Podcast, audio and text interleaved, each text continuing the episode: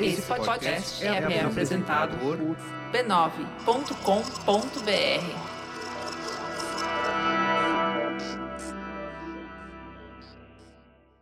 Entre 1954 e 1968, os Estados Unidos experimentaram uma revolução racial.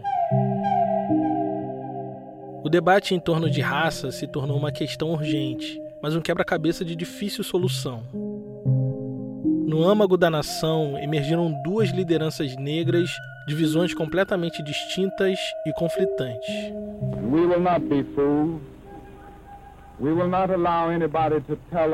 Essa é a voz de Martin Luther King.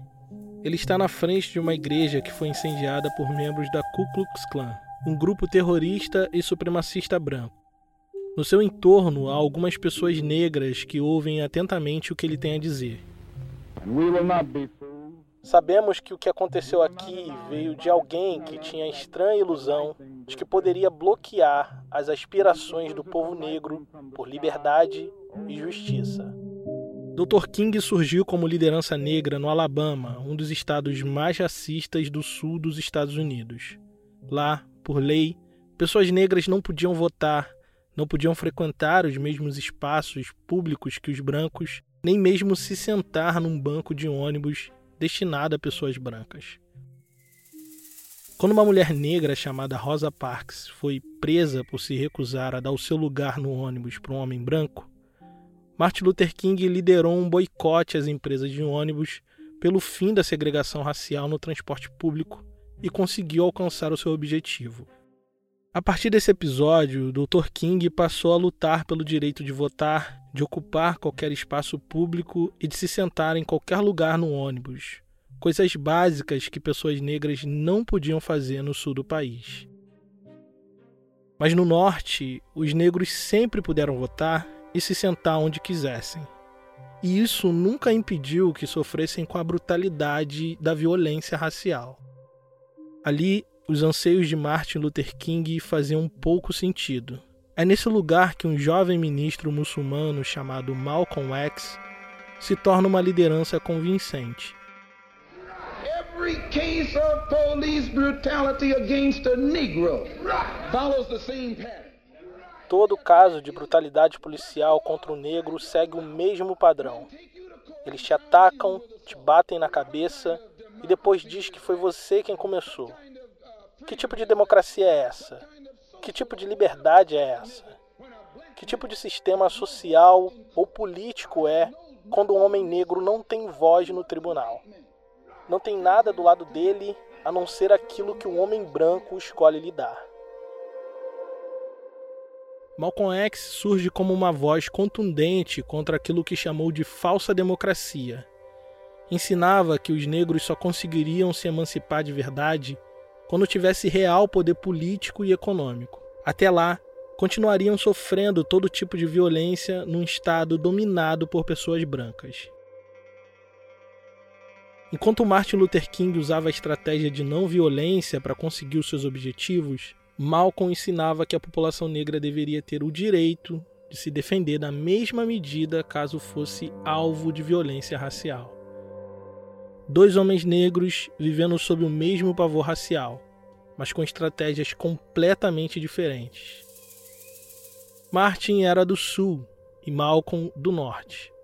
Um era cristão e o outro muçulmano. Um sonhava com a integração racial e outro não tinha esperança na redenção do homem branco.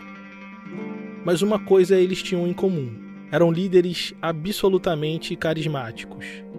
E isso fazia deles uma ameaça à segurança nacional dos Estados Unidos. Por mais de 10 anos, o FBI esteve espionando Malcolm X e Martin Luther King Jr. Sem que soubessem, eles usaram técnicas de inteligência e contra-inteligência para sabotar o projeto político de ambos. Recentemente, os documentos até então secretos vieram a público, revelando detalhes escandalosos de como uma nação moveu suas estruturas para aniquilar duas lideranças negras em ascensão.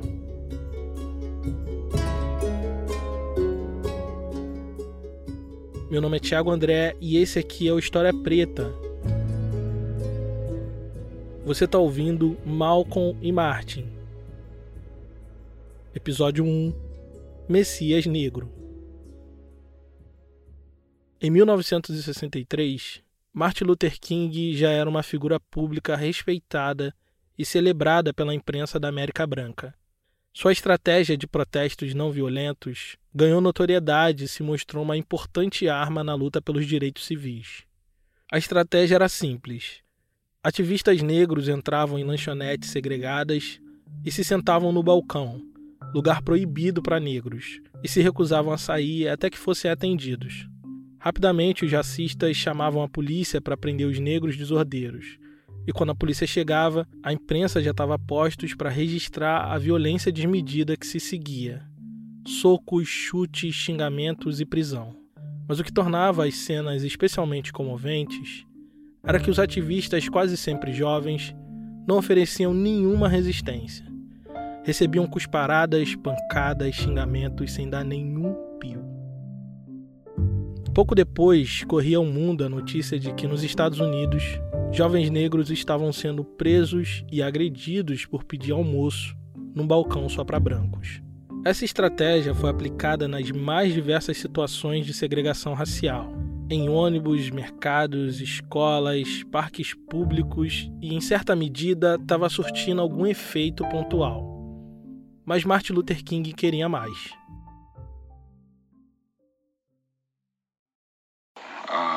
It is far from what it ought to be, but uh, I can see many, many changes that have taken place over the last few years.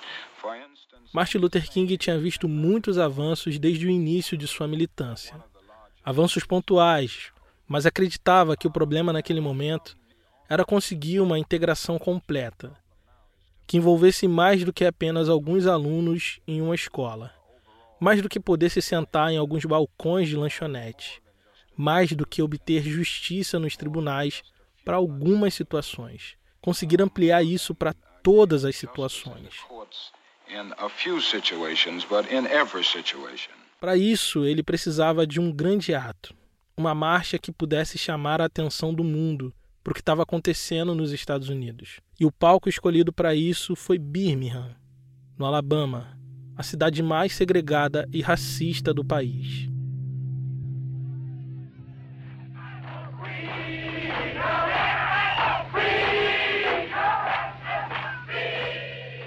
Você está ouvindo o áudio original vinculado na imprensa. Logo no início da marcha, Martin e outro batista, Ralph Albernat, foram presos diante das câmeras. Na solitária, Luther King escreveu um dos seus textos mais conhecidos, A Carta de uma Prisão em Birmingham, que seria a síntese do seu pensamento militante. Seu plano ali era tornar a vida dos jacistas tão insuportável a ponto de ser inevitável uma negociação. Liberto da prisão por fiança, Martin Luther King decidiu intensificar o enfrentamento contra as forças jacistas mas para isso tomou uma decisão controversa. Decidiu recrutar para a marcha crianças em idade escolar de 6, 7 anos, para caso fossem presas e agredidas na frente das câmeras, pudessem expor os horrores da violência racial no sul do país. Em pouco tempo, tinha centenas e centenas de crianças negras nas ruas de Birmingham segurando cartazes e cantando louvor em uma cena realmente emocionante. Mas esse episódio, que ficou conhecido como a Cruzada das Crianças, terminou em um verdadeiro massacre.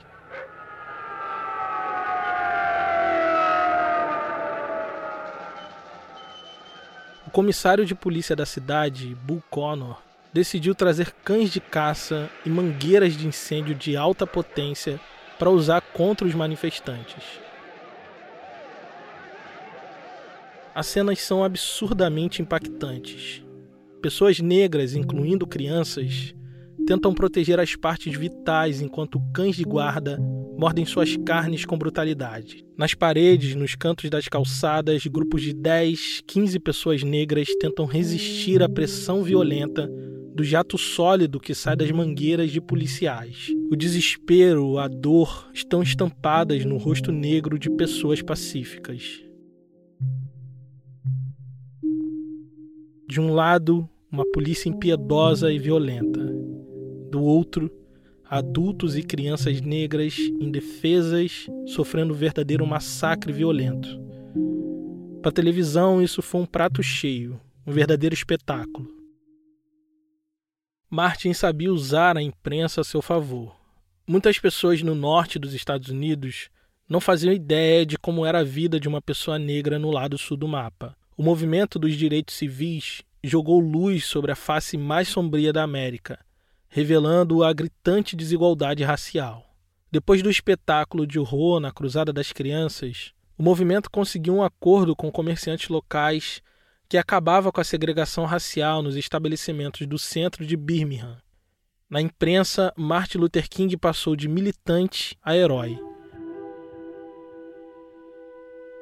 Supremacistas brancos, indignados com o fim da segregação, incendiaram o hotel que hospedava lideranças do movimento e a comunidade negra reagiu, causando confusão na cidade. Prevendo o pior, o presidente Kennedy resolveu intervir e enviou a Guarda Nacional para restabelecer a ordem. Mesmo com toda essa confusão, aquela era uma vitória importante que marcou um ponto de virada para o movimento e para o próprio Martin. Mas nem todos os negros da nação estavam bem com aquilo tudo.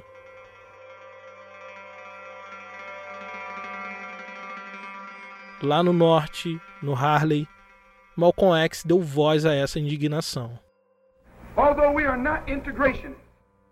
Nós não somos integracionistas. Acreditamos que você é tolo por tentar se misturar com alguém que não te ama.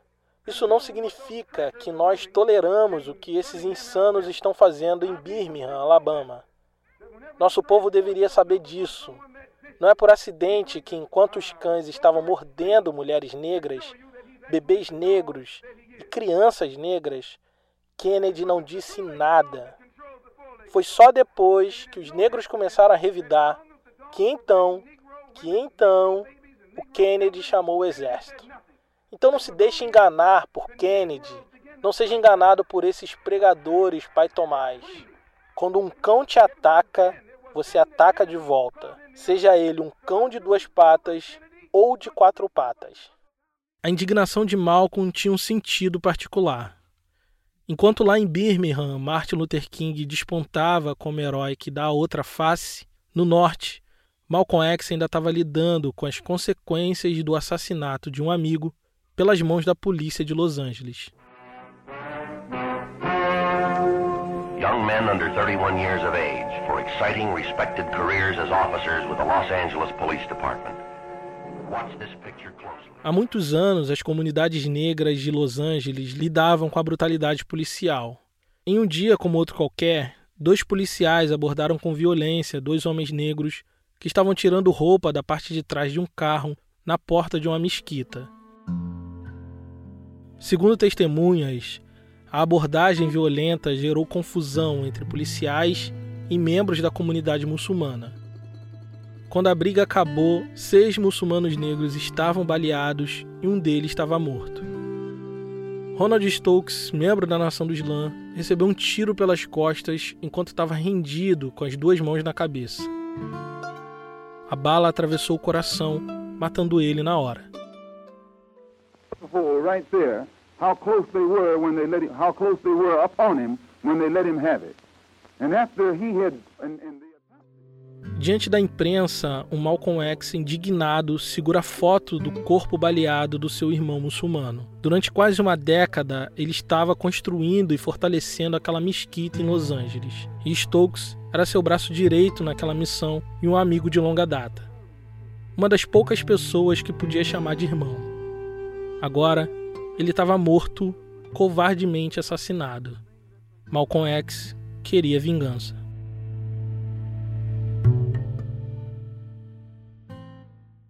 Malcolm era o ministro mais conhecido da nação do Islã, uma organização religiosa islâmica exclusivamente negra.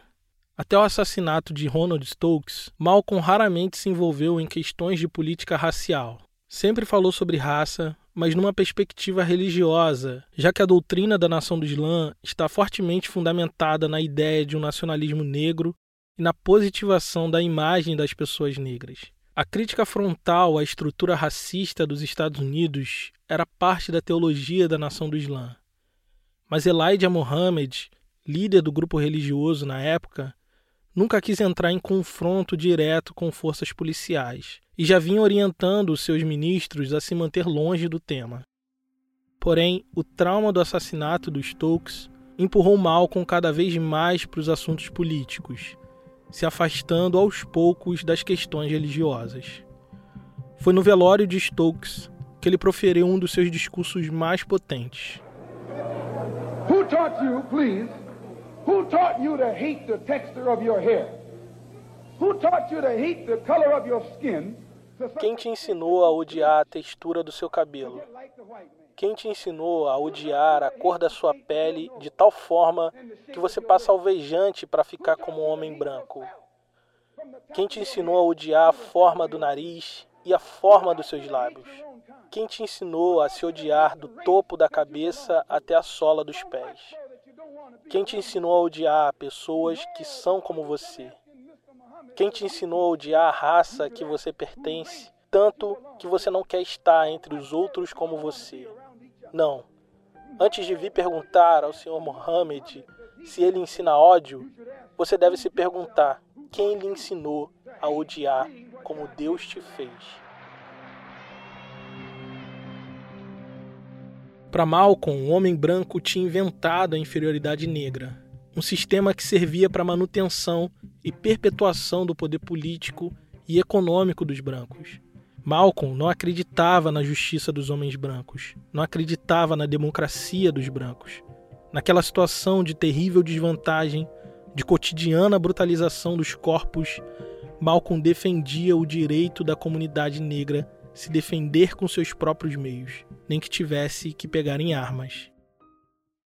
Seus discursos eloquentes, sua personalidade magnética atraía cada vez mais pessoas negras, fazendo dele uma liderança popular.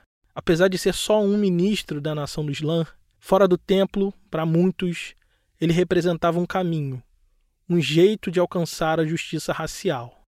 Isso preocupou Elijah Muhammad, cabeça da nação do Islã, mas não só ele. Sem que soubesse, o FBI estava espionando cada um de seus passos, e em pouco tempo sua vida iria virar de cabeça para baixo.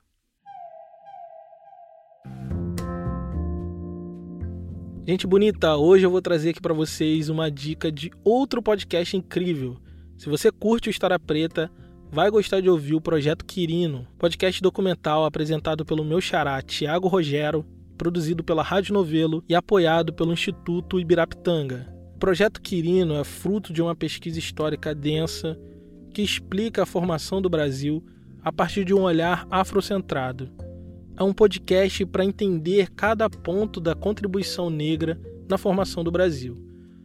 Todos os oito episódios já estão disponíveis, então ouça o Projeto Quirino em todas as plataformas de áudio digital e também no site projetoquirino.com.br.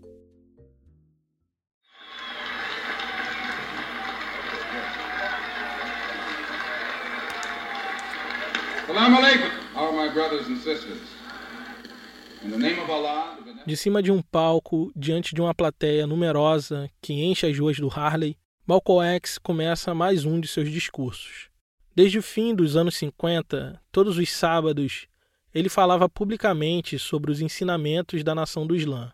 Sua teologia estava fundamentada no fato de que pessoas negras eram essencialmente divinas, virtuosas e criadas por Alá para o melhor dessa terra. Diferente dos brancos, que eram completamente apartados da divindade e por isso deixavam um rastro de destruição e morte por onde passavam, inclusive ali nos Estados Unidos.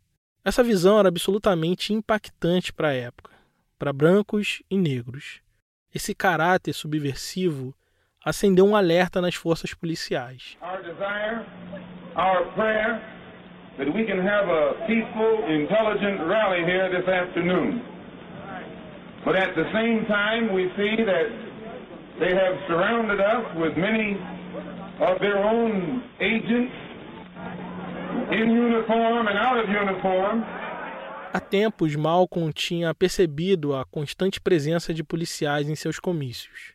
uniformizados ou não. Por isso virou um costume, em cada início de mensagem, mandar uma saudação debochada para os agentes que mantinham vigilância sobre ele. Esses agentes eram conhecidos como Red Squad, ou Esquadrão Vermelho, uma agência de serviços e investigação especial da Polícia de Nova York, que monitorava grupos e pessoas com potenciais de ruptura e mudanças radicais. Malcolm achava que o Red Squad mantinha uma vigilância muito óbvia e tinha quase certeza que seu telefone estava grampeado. Gostava de avisar os seus interlocutores. Espero que não se importe, mas a polícia grava todas as nossas conversas. O que ele não sabia é que aquelas investigações tinham um buraco mais fundo. O Esquadrão Vermelho reportava cada um dos seus passos para o FBI.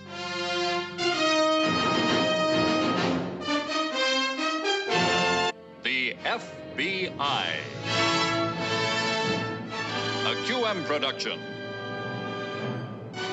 Starring O FBI se estabeleceu positivamente no imaginário coletivo através da cultura pop estadunidense. Isso dava legitimidade para suas ações no mundo real, mesmo que ferisse os direitos humanos.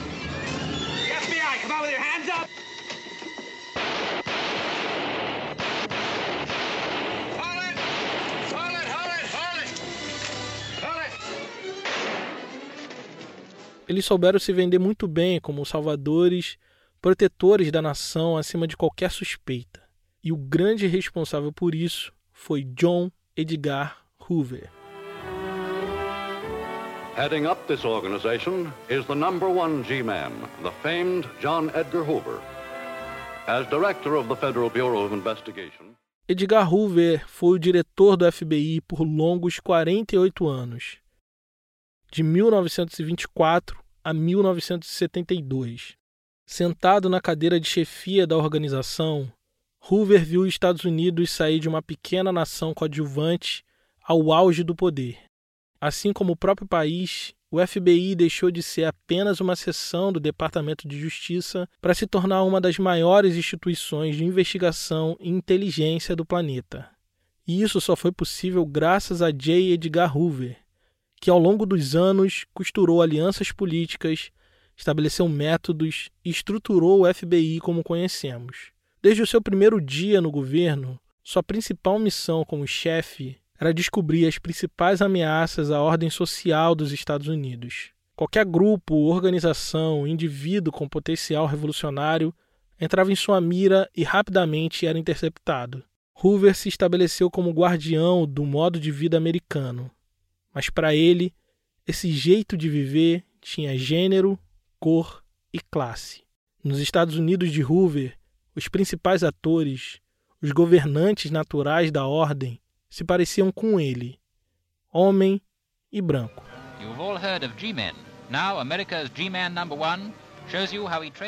Hoover fez o FBI a sua própria imagem. Isso significa dizer que ele recrutou um tipo muito particular de pessoa.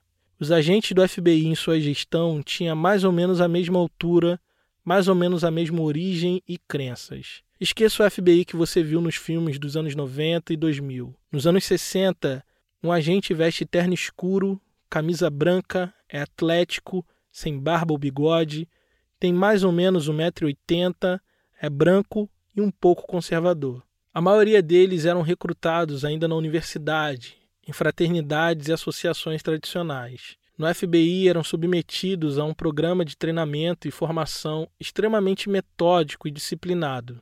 Nas ruas, filmes, programas de TV, revista em quadrinhos, eles eram conhecidos como G-Men, os homens do governo. Esses homens do governo, feitos à imagem e semelhança de Edgar Hoover, eram a principal barreira contra aqueles que queriam destruir o estilo de vida americano. Nos anos 60, para os Estados Unidos, estava bem claro que os inimigos da América eram os comunistas. Communism in reality is not a political party. It is a way of life, Nessa fala feita no Comitê de Atividades Anti-Americanas, Edgar Hoover defende a ideia de que o comunismo não é um partido político, é um modo de vida, um modo de vida vil e maligno que revela uma condição semelhante a uma doença. E como uma doença, ele acredita que era necessário um tratamento de choque para que não contaminasse a nação. Esse anticomunismo tinha raízes na Guerra Fria, o conflito político-ideológico entre os Estados Unidos e a União Soviética, potência global que era o rosto do comunismo naqueles anos. O FBI era utilizado para detectar e neutralizar elementos subversivos dentro do território nacional, que poderiam cooperar com o projeto comunista. Apesar de chamarmos esse conflito de guerra, nunca houve uma guerra direta entre as duas potências mundiais. O poder bélico de ambos manteve essa guerra fria o suficiente para não deflagrar um conflito tradicional. O FBI de Edgar Hoover nunca temeu a possibilidade de mandar homens à guerra. Isso fica bem claro nos seus discursos, livros e documentos secretos. O seu medo era perder os corações e mentes dos cidadãos nacionais e assistir à ruína do modo de vida americano destruído pelo seu próprio povo. Então, qualquer sinal de ameaça a essa ordem natural, governada e protagonizada por homens brancos como ele, era rapidamente identificada e neutralizada. E por isso, organizações negras viraram alvo predileto de Edgar Hoover.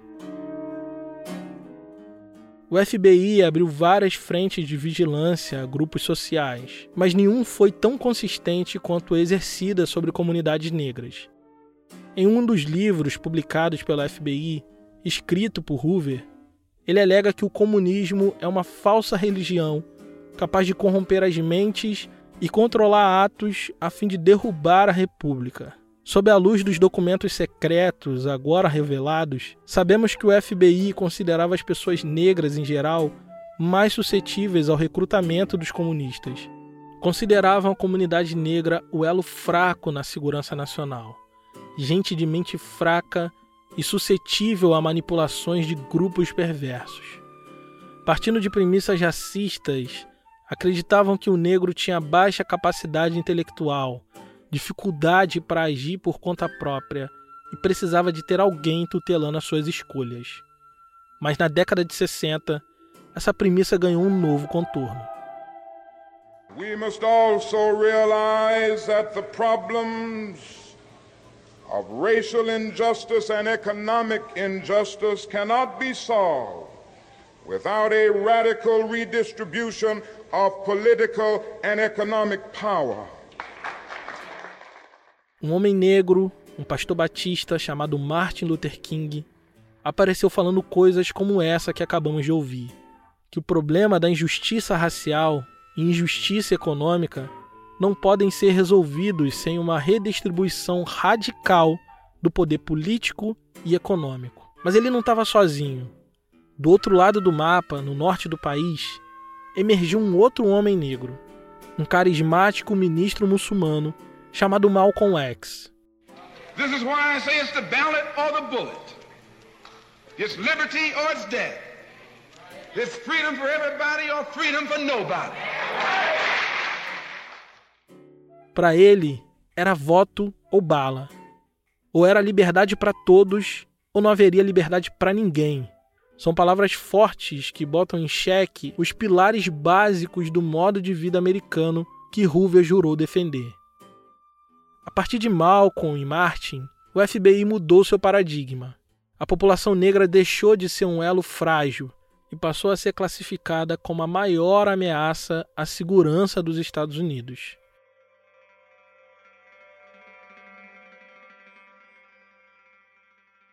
Naquela mesma década, Edgar Hoover iria emitir uma nova diretriz para os seus agentes. Agora, seus alvos primários eram os movimentos negros organizados, os comitês de não violência de Martin e a Nação do Islã de Malcolm. Em documento secreto, em letras garrafais, ele expõe o seu maior medo: o surgimento de um Messias negro, um líder carismático capaz de eletrificar e unir as massas, dando início a uma revolução negra. E nesse momento, Nessa quadra da história, Edgar Hoover estava de frente não para um, mas para dois Messias negros.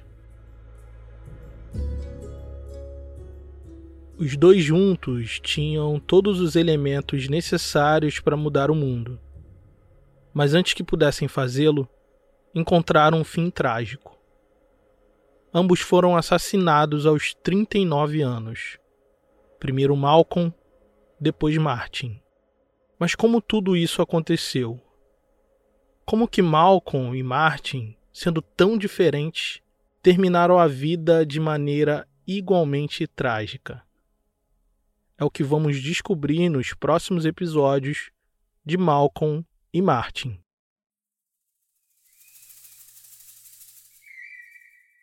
Esse podcast é uma produção História Preta. Esse episódio só foi possível graças à contribuição generosa de nossos apoiadores. Se você gosta do nosso trabalho, considere nos apoiar em apoia.se barra História Preta. Esse episódio teve edição de som de Caio Santos, da Griot Podcasts, e sonorização de Janaína Oliveira, do Negras Linhas. A identidade visual é do Raimundo Brito e Estúdio Duna. Gerência da comunidade, Carolina Ferreira. Eu sou Tiago André e pesquisei, roteirizei e apresentei esse episódio. Obrigado por ouvir e até a próxima.